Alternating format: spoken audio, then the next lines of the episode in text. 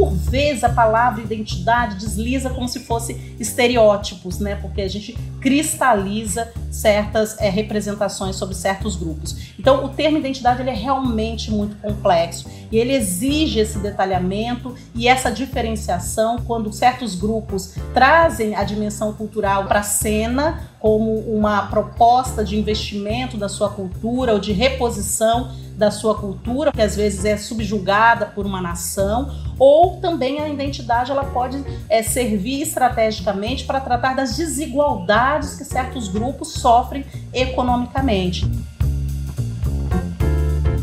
Branquitude, democracia racial, interseccionalidade, mestiçagem, raça. Os termos usados no debate étnico-racial são complexos, têm histórias longas e podem ser objeto de interpretações disputadas. Para ajudar os leitores interessados a navegar por esse universo, a Flávia Rios, o Márcio André dos Santos e o Alex Hatz organizaram o recém-publicado Dicionário das Relações Étnico-Raciais Contemporâneas. O livro tem 55 verbetes, escritos por mais de 70 especialistas, que dão uma visão geral da trajetória acadêmica e dos principais autores de cada termo, além das críticas mais comuns que recebem. Convidada do episódio dessa semana, a Flávia discute o conceito de identidade, uma das expressões mais controversas do debate atual, e diz que as ações afirmativas foram uma das políticas mais eficientes de inclusão social das últimas décadas no país. Ela diz estar convencida que o racismo pode ser entendido como estrutural no Brasil e que a composição majoritariamente branca do STF é um sintoma disso. Para ela, Lula erra ao criar obstáculos à indicação de uma mulher negra à corte e perde a chance de acompanhar o debate global sobre a representação de grupos racializados em instâncias de poder. Eu sou Eduardo Sombini e este é a Ilustríssima Conversa.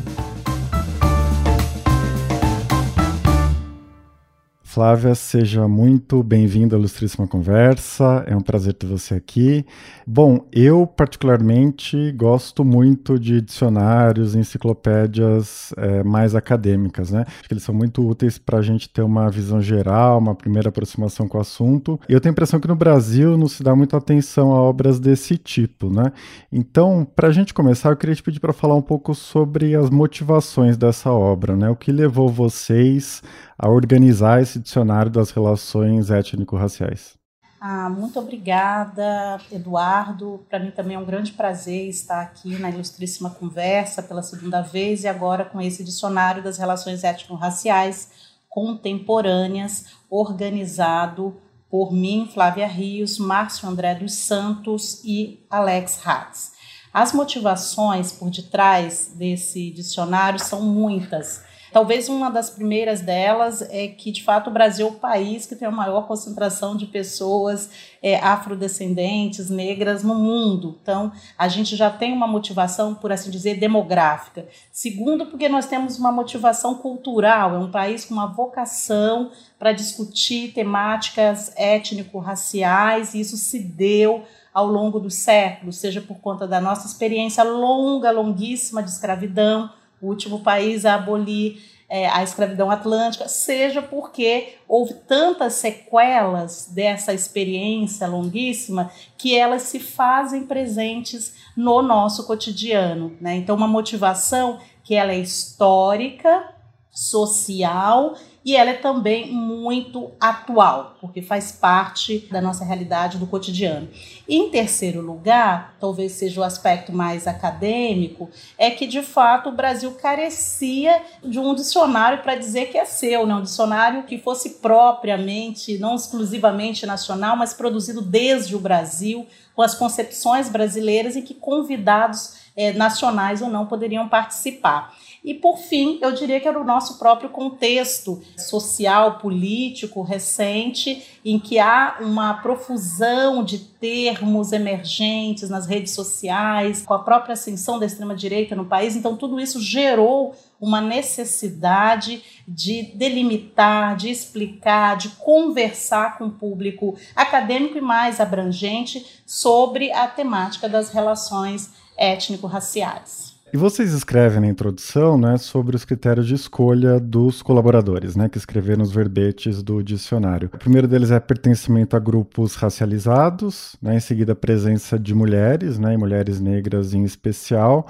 é, e por fim a diversidade geográfica. Eu queria que você falasse um pouco sobre como vocês pensaram essas questões, né, esses critérios para compor esse conjunto bem grande de colaboradores, é, e que balanço você faz do resultado dessa seleção de autores autores, você acha que vocês conseguiram chegar é, a um conjunto representativo, né, que seguisse esses critérios? É, Eduardo, sempre há uma grande expectativa. Quando a gente desenha, a gente tem uma grande ambição. E quando a gente entrega, sempre está muito distante é, das nossas construções iniciais mas de fato é bom dizer sobre o projeto, a sua concepção. Como o Brasil é um país tão grande, é, é natural que a gente queira que a representação nacional se faça presente, se faça presente num livro desta natureza, que é um livro propriamente colaborativo. Então, nós nos preocupamos muito em que pelo menos as cinco regiões fossem contempladas, que a diversidade de gênero por exemplo, hoje nós temos mais mulheres né, no ensino superior do que homens no país, e muitas das vezes isso não se reflete na política editorial. Então, trazer essa representação feminina como autoras, mas não exclusivamente, sempre importante dizer que não é uma exclusividade, mas é uma preocupação com a diversidade e a representação. Trazer um tema muito importante como a questão indígena para nós muito cara, porque nós queríamos mais presença indígena, nós queríamos presença de mulheres indígenas, de autores indígenas, e nós conseguimos, mas não o suficiente. Então sempre vai faltar para a gente, talvez numa próxima edição, num segundo volume, maior presença de pessoas indígenas. Mas nós conseguimos uma presença importante, significativa, que pode ser ampliada, que são as pessoas cuja origem é do leste asiático, sobretudo pessoas de origem nipônica, né, japonesa, nipo-brasileiros, que escreveram sobre temáticas afins à sua realidade, mas também sobre outras temáticas mais abrangentes, transversais, por assim dizer populações judaicas, né, intelectuais de origem judaica, também estão presentes, falando de temas mais afins às suas comunidades, mas também de temas mais abrangentes. E temos, evidentemente, pessoas negras de diferentes origens no país, do sul ao norte do país. E aí eu destacaria também a presença de pessoas brancas, porque também estão aqui como grandes colaboradores intelectuais. Então é um livro que que tenta carregar essa diversidade, diversidade étnico-racial, de gênero e, evidentemente, o conhecimento dessas pessoas que são verdadeiros especialistas né, nas temáticas sobre as quais escreveram. Flávio, eu quero que a gente trate de verbetes específicos do livro, né? Mas é, todos eles, de uma forma ou de outra, são muito quentes, né? Eles estão nos debates sociais mais amplos, né? Nas controvérsias que são travadas nas redes sociais, etc. E uma dessas questões bastante quentes, bastante recentes, né? Que é, se associam a vários temas que são abordados, essa ideia da representação, da participação dos grupos minorizados nos espaços de poder. Então, eu queria te pedir para fazer uma avaliação desse debate atual, né, sobre a indicação de uma mulher negra ao Supremo, né, porque nessa semana o presidente Lula está sendo pressionado a fazer essa indicação. Ele disse que é, gênero e cor não vão ser critérios de escolha dessa pessoa que vai ocupar a vaga da ministra Rosa Weber. Como que você enxerga essa questão? Como ela participa dos debates mais amplos? Enfim, que avaliação você faz dessa, desse tema? Uma pergunta muito interessante, muito atual, quente, polêmica, né? De fato, existe toda uma mobilização por maior representação de mulheres no Brasil, que é muito vergonhosa, né? Um país de maioria feminina, por exemplo, o tamanho da população de mulheres negras é mais que um quarto da população brasileira. Então, são populações que têm uma demografia muito representativa, têm uma participação social na, na, na, economia brasileira, produzindo ativamente, no mundo científico também, acadêmico, produzindo, e é evidente que esse grupo social se queira ver, se queira se representar nas diferentes instâncias de poder, ainda mais numa casa suprema, né, que é a nossa Suprema Corte, né, vamos por assim dizer. Então, o STF de fato é um espaço em que nunca houve a presença de uma mulher negra e é esperado, muito esperado que esse dia aconteça, sobretudo por conta das mudanças que têm acontecido não só no Brasil, mas no, no mundo todo, pensando, por exemplo, no caso dos Estados Unidos, na própria Colômbia, pensando em países do Caribe, ou seja, não é o Brasil se pensando isoladamente, com a sua demografia e sua representação é, em termos demográficos dessas populações, desses grupos, mas também o Brasil numa geopolítica global. Então, nesse sentido, o Lula está errado. O Lula está errado porque ele não está acompanhando, então, o debate global em que essas, essa representação política ela não é só uma representação identitária, como grosseiramente alguns podem tratar, mas é, na verdade, o reconhecimento da história política, social e a sua contribuição para a nacionalidade, para o país. Então, é reconhecer isso, é, uma, é nesse sentido, é uma reparação histórica. Me parece que não é o caso do presidente Lula agora, né, criar talvez esse obstáculo para a presença da mulher, de mulheres, né, da, para ampliação das mulheres no STF, tampouco que a representação de mulheres negras se possa fazer ali. Então, eu entendo que é uma luta legítima, é uma luta cosmopolita, é uma luta também nacional, porque nós não temos esse histórico, e é realmente um momento em que nós esperamos que o presidente, assim como o seu governo, repensem essa, essa fala, né, que foi, na verdade, para mim, uma fala equivocada e que não condiz com as mobilizações políticas que o levaram ao poder. Flávio, você falou agora de representação identitária, né, dessa questão que também é um dos pontos quentes do debate, né? E o dicionário tem um verbete é, que eu gostei bastante, que é justamente identidade, né? Então, é, a autora e o autor apresentam essa ideia, né, de política identitária como um processo histórico de afirmação política, né, de grupos minorizados, ou seja, uma tentativa de romper formas de opressão, e eles se contrapõem a críticas, né, que hoje são muito intensas a essa ideia.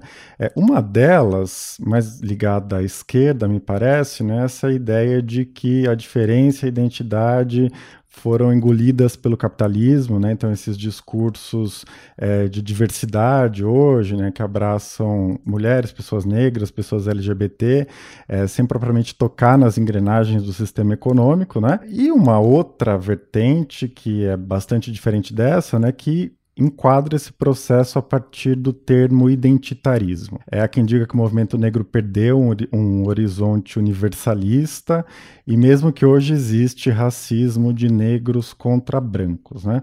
É, eu queria te pedir para fazer, eu sei que é um tema amplo, né, mas fazer um balanço desse debate, dessas críticas, né? Como você enxerga essa discussão hoje? Eu achei fundamental né, que se você tocasse nesse primeiro verbete, que é o verbete identidade, que de fato ele é não só estruturante para a gente pensar as relações étnico-raciais, até nacionalidades, porque a gente fala de identidade, a gente está dizendo, é um termo tão amplo e ao mesmo tempo fala sobre muitas coisas. Eu posso falar simplesmente de uma identidade pessoal, todo mundo carrega a sua. Uma identidade nacional, né, frente em contraste com outras nacionalidades, identidades regionais, linguísticas, étnicas e raciais. Então, sempre temos que é, contextualizar a identidade como uma, um termo, um conceito que refere-se, ele é adjetivado de acordo com aquilo que nós tentamos explicar. No contexto específico das relações étnico-raciais, a identidade ela pode ser mobilizada estrategicamente para se refletir sobre uma, uma dada situação de desigualdade, de discriminação, ou até de uma política que venha reparar esse histórico de discriminação. Mas também o termo identidade ele pode ser operacionalizado ou expropriado né, por grupos extremistas, por grupos que entendem que é possível é, tratar e trabalhar com essa, essa categoria para subjugação também. Né? A palavra identidade ela pode perfeitamente explicar processos de opressão, mas também processos de libertação. Então, a rigor, as palavras têm história, né? Elas precisam ser contextualizadas, não podem ser retiradas dos seus contextos e tampouco essencializadas. O termo identidade, às vezes, ele pode nos levar a uma essencialização. Às vezes, ele pode nos levar a crer que quando tratamos de uma identidade de um determinado grupo social, nós estamos querendo cristalizar a sua experiência, como por exemplo, a indígenas. Então, vou cristalizar certas expectativas, imagens, rotulações que temos sobre certos grupos. Então, por vezes, a palavra identidade desliza como se fosse estereótipos, né? Porque a gente cristaliza certas é, representações sobre certos grupos. Então, o termo identidade ele é realmente muito complexo e ele exige esse detalhamento e essa diferenciação quando certos grupos trazem a dimensão cultural para a cena como uma proposta de investimento da sua cultura ou de reposição da sua cultura, como pode acontecer em vários países no mundo e acontece também no Brasil, ou seja, uma valorização, um reconhecimento daquela cultura que às vezes é subjugada por uma nação, ou também a identidade ela pode é, servir estrategicamente para tratar das desigualdades que certos grupos sofrem economicamente. Então, tanto os movimentos negros, de mulheres, LGBTQIA, ou movimentos indígenas, diversos desses movimentos, hoje na cena pública são por vezes chamados de identitaristas, porque quando reivindicam as suas demandas materiais, o fazem trazendo também a sua história cultural para a cena, trazendo a sua experiência política de vivência em relação àquela discriminação ou aquele preconceito. Às vezes, essa dupla chave das lutas políticas podem gerar certas incompreensões, o que pode ser natural, daí porque existe a necessidade do dicionário. O dicionário traz, inclusive, essa ideia de que, olha, eu sei que tem termos que são polissêmicos, que eles são muito deslizantes, que eles podem gerar más interpretações. Eu posso não conseguir me comunicar bem com você porque você fala uma coisa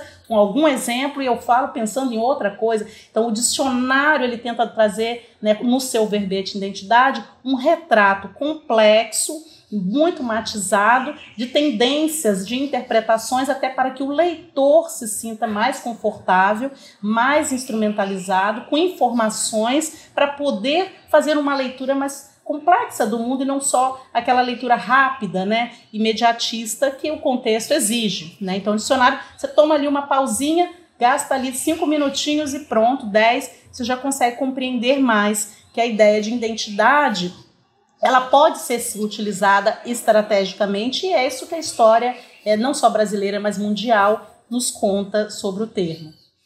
Uhum, certo. E eu só queria insistir sobre essas críticas né, que eu agrupei aqui, que estão, na verdade, são apresentadas assim no, no verbete do dicionário. Né? Essa ideia de um neoliberalismo progressista, né? o mercado abraçando esses grupos minorizados e essa crítica a partir da ideia de identitarismo, né? Como que você enxerga essas duas vertentes, né? Como elas ajudam ou não a pensar essa questão da identidade? Não, isso de fato, o debate sobre a identidade que envolve a lógica do mercado e, e como o mercado pode se apropriar ou não disso, ele é muito evidente em vários países do mundo, no Brasil em particular, quando a gente poderia, por exemplo, posicionar a história brasileira em em que havia um cenário em que, por exemplo, as pessoas negras mal eram vistas como consumidoras de produtos específicos. Na verdade, tinham que se subordinar a um universo muito restrito no mercado para o consumo, ou muitas das vezes não se viam representadas no mercado, por exemplo, de cosméticos. Você vê uma cena do Brasil dos anos 80, seja na televisão, seja nas publicidades, uma cena do século XXI, é, principalmente nessas segunda e terceiras décadas, você de fato vai se surpreender. É como se você estivesse falando de um outro país porque de fato houve no, no, país uma demanda política por representação e isso foi respondido em certa medida pelo próprio mercado. Então vamos criar, as próprias pessoas negras também se moveram nesse mercado, agenciaram esse mercado para a construção de produtos, de um mercado consumidor. Isso gerou realmente mudanças. Mudanças numa parte, vamos dizer assim, que é fundamental também para as pessoas que são racializadas, é, justamente porque elas também precisam se ver neste mundo, né? elas precisam se espelhar nesse mundo. Essa é uma dimensão importante da humanidade, que é o reconhecimento.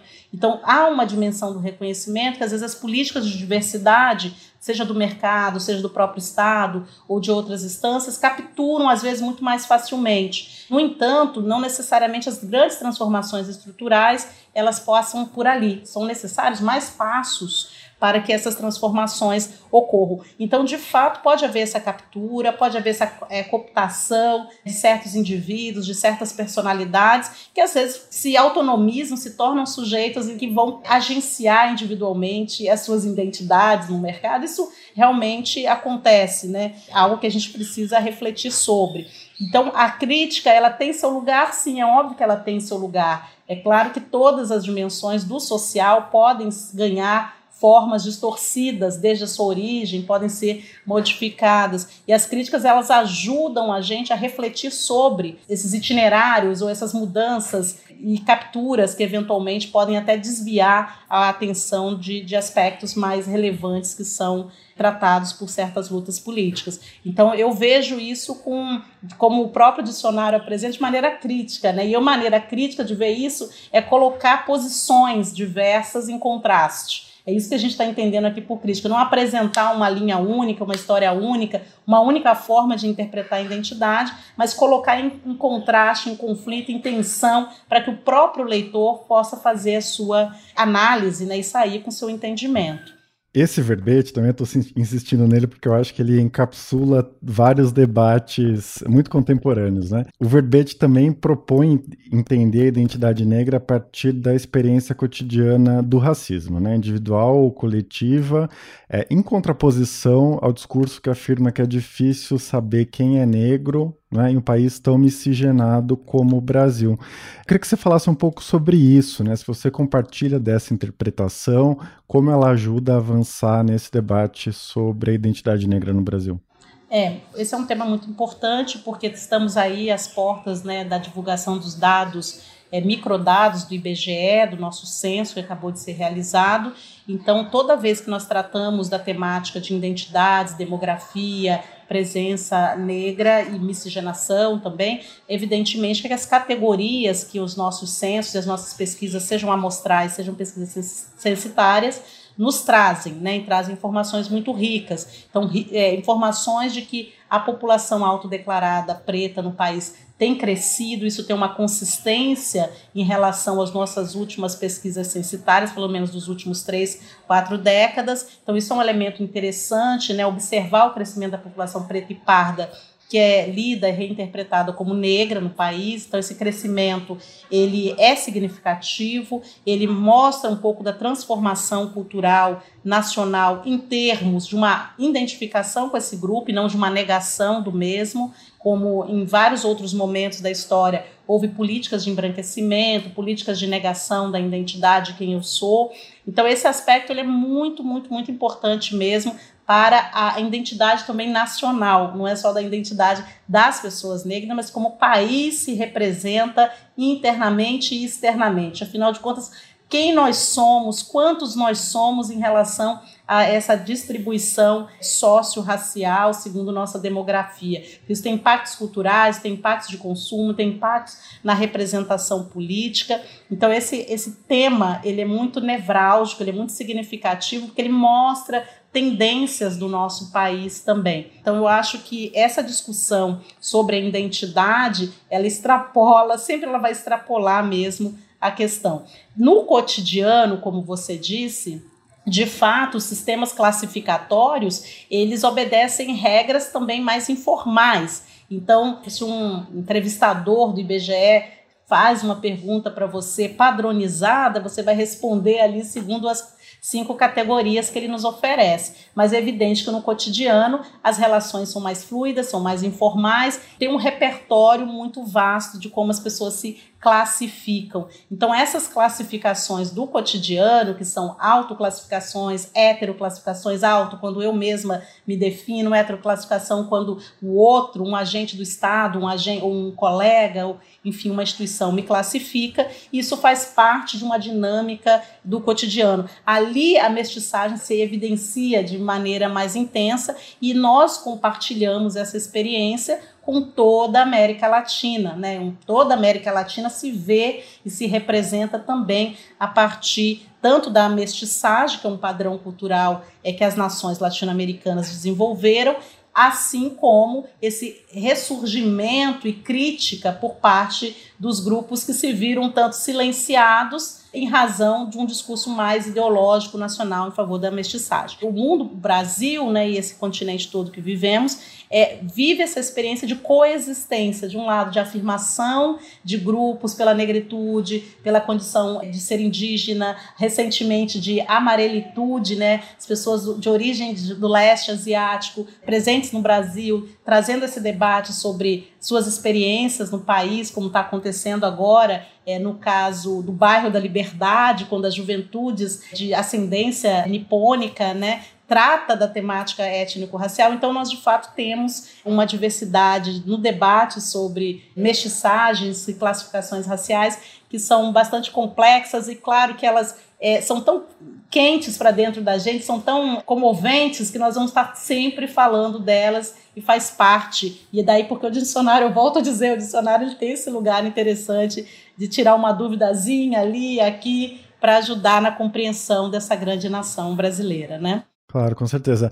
É, queria te perguntar sobre outra questão quente do nosso debate hoje, né, que está dentro do dicionário, que é a pertinência do conceito de racismo estrutural, que vocês não incluíram um verbete específico sobre isso, né, mas esse termo é, ele é citado várias vezes ao longo dos outros verbetes, né, acho que ele perpassa as discussões que são feitas, é, mas o livro tem um verbete sobre racismo institucional, que é uma noção próxima, né? Por que essa escolha? Né? Por que um verbete sobre racismo institucional e não sobre racismo estrutural? O racismo estrutural é um pressuposto, né? Eu acho que o livro do Silvio Almeida ajudou de grande forma, né, a divulgar essa ideia de que já era conhecida entre os acadêmicos brasileiros e estrangeiros que estudam o tema. Isso é um, é um, é um ponto assim meio que comum, é o nosso feijão com arroz, é o que a gente já sabe. E é muito importante, é extremamente pertinente, por isso ele é transversal. Né? Você vai ver em vários verbetes a ideia de que o racismo é estrutural. Né? Ele ficou mais difuso porque tamanha a sua importância.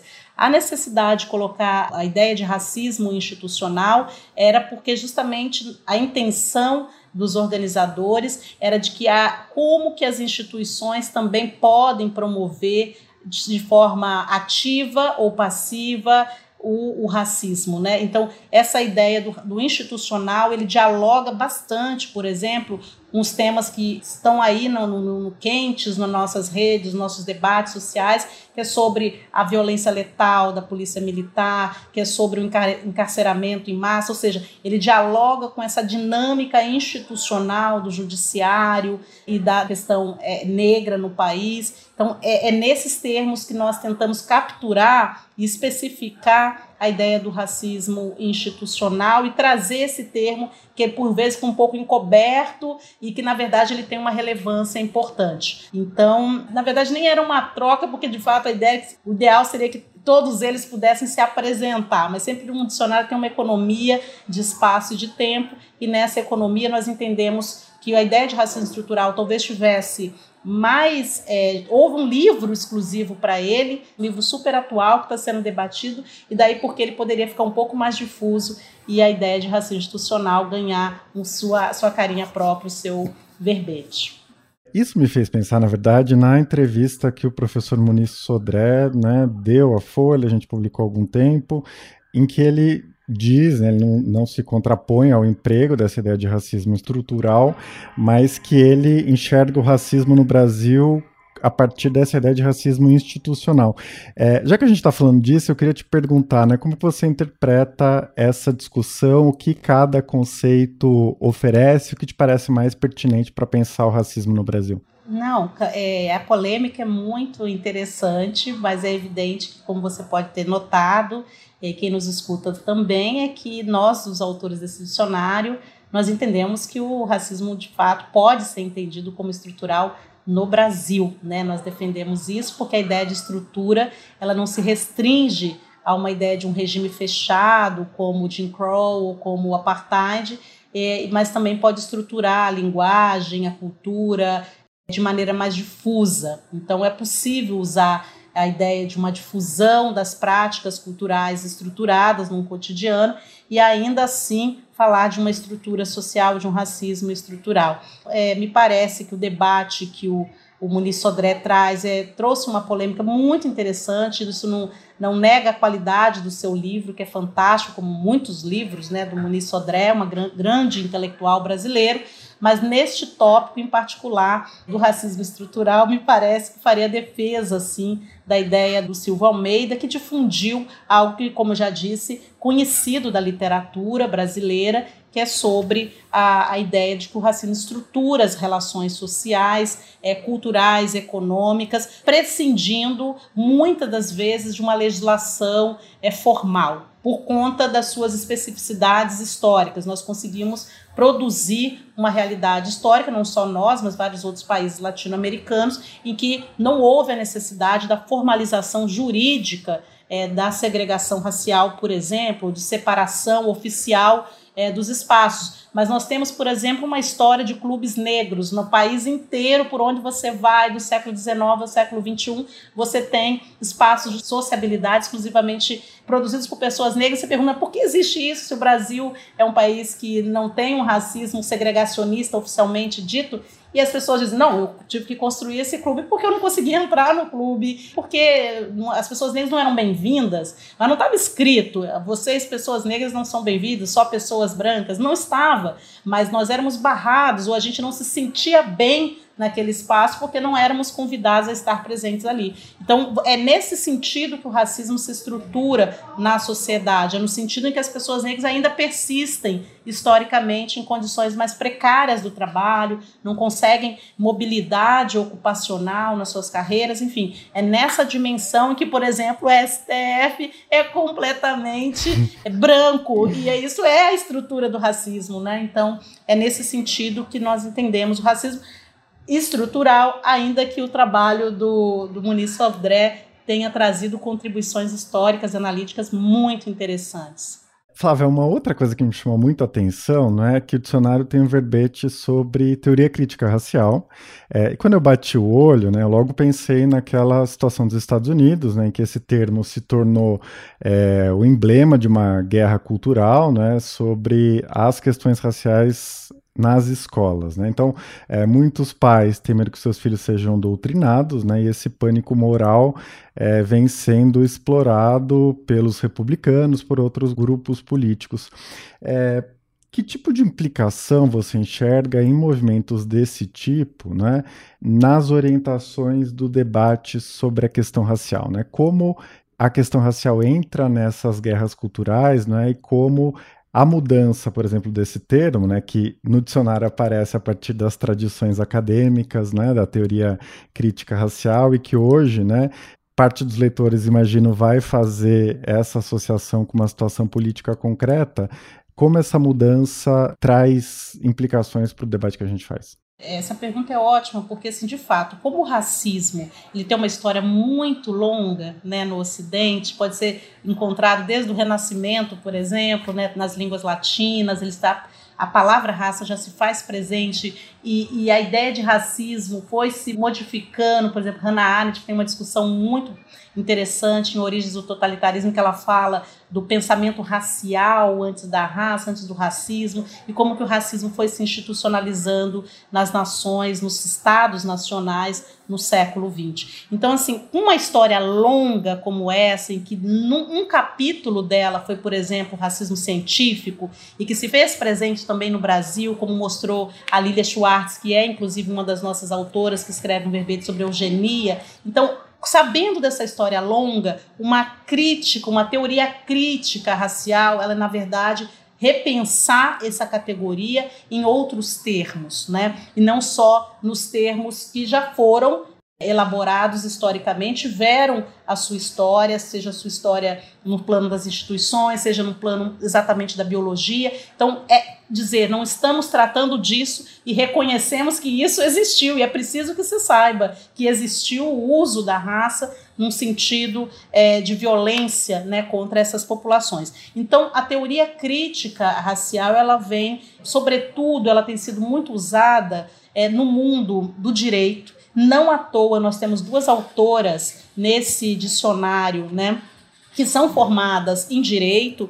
É, uma é a Marta Machado, que vai escrever o verbete sobre discriminação racial, uma autora, professora da FGV, hoje secretária é, no Ministério da Justiça alguém que de fato conhecia profundamente a dimensão racial na discriminação no mundo do judiciário. E a outra autora, que é a Aline Andrade, também formada em direito, e escreve esse verbete Teoria Crítica Racial, que é justamente falando dessa epistemologia, desses fundamentos teóricos para repensar e pensar a raça num contexto em que essas instituições, sobretudo o judiciário, mas não exclusivamente, trabalharam num registro anterior que era do racismo científico. A gente tem uma história de um racismo científico no mundo do judiciário. Então, refletir sobre a possibilidade de tratar uma teoria crítica racial no interior dessas instituições é algo é, urgente, necessário. Daí porque essas autoras elas estão centradas no campo do, do judiciário, elas próprias vindas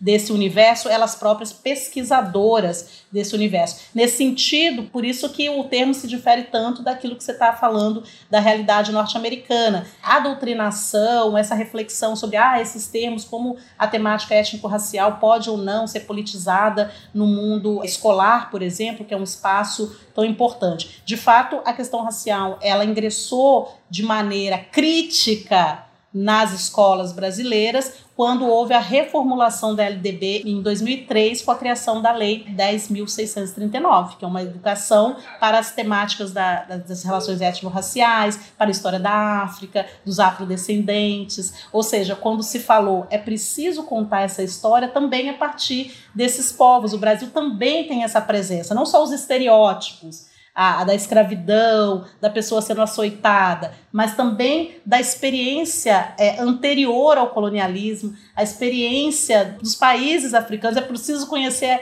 que, por exemplo, que o Egito, uma coisa básica, o Egito fica na África, né? olhar o, o continente por inteiro, não só um pedaço. Então, essas coisas são coisas que estão agora no currículo. E essa é a forma como a temática étnico-racial entrou. A questão indígena, a lei também reformulada de 2008, em que introduz a temática é, indígena, dos povos indígenas, para dentro do currículo. Então, de fato, é, a extrema-direita, quando observou isso aqui também no Brasil, observou que nós temos duas legislações que querem é, digamos assim, contar e recontar a história a partir de provos que ficaram invisibilizados ou mal representados na nação brasileira, é, quiseram então reposicionar o Estado Nacional como nos anos 30, como na ditadura militar, em que cada um tinha o seu lugar e quem dizia o lugar das pessoas negras e indígenas eram as pessoas brancas. Então, de fato, tem havido essas confrontações.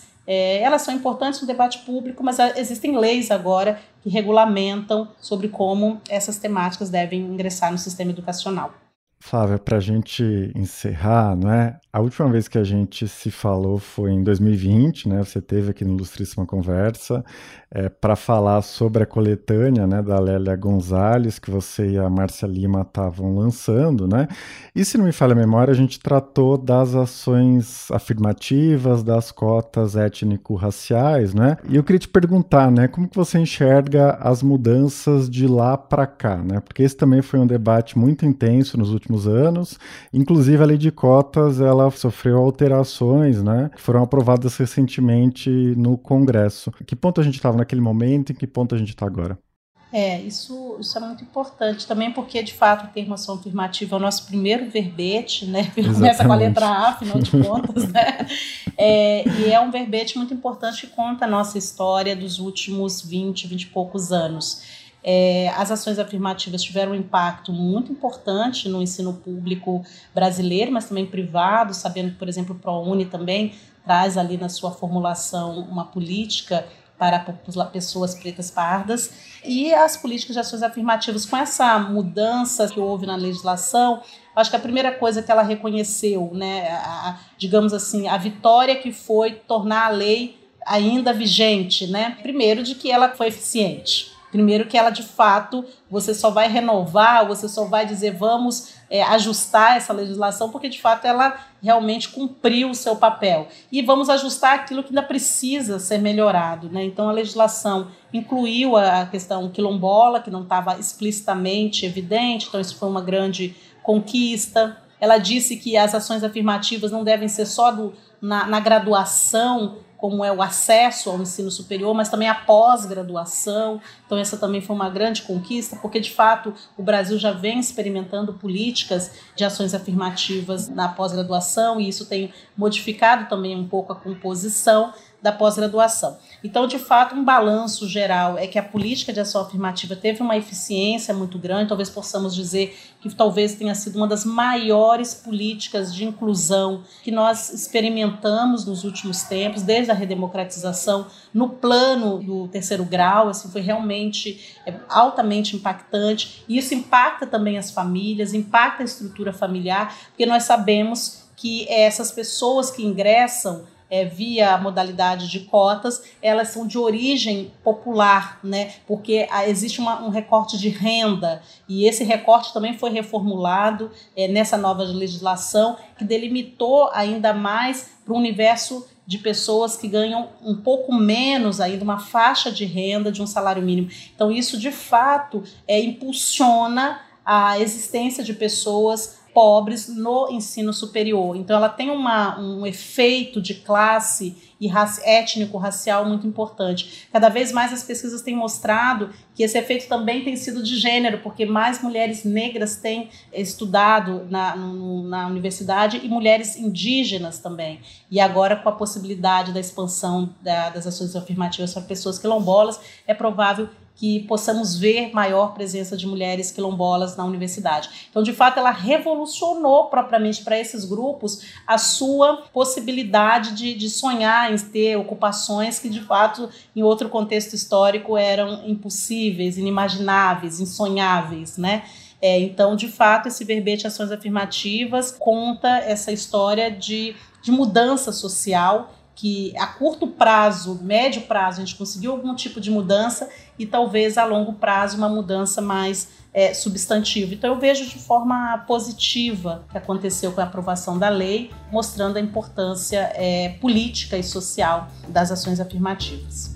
Perfeito. Então, para recapitular, a Flávia Rios é coorganizadora, junto com o Márcio André dos Santos e o Alex Hatz, do Dicionário das Relações Étnico-Raciais Contemporâneas, que acaba de sair pela perspectiva. Flávia, foi um prazer ter você aqui. Queria agradecer muito a sua participação. Muito obrigada, Eduardo. Foi uma grande alegria conversar com você.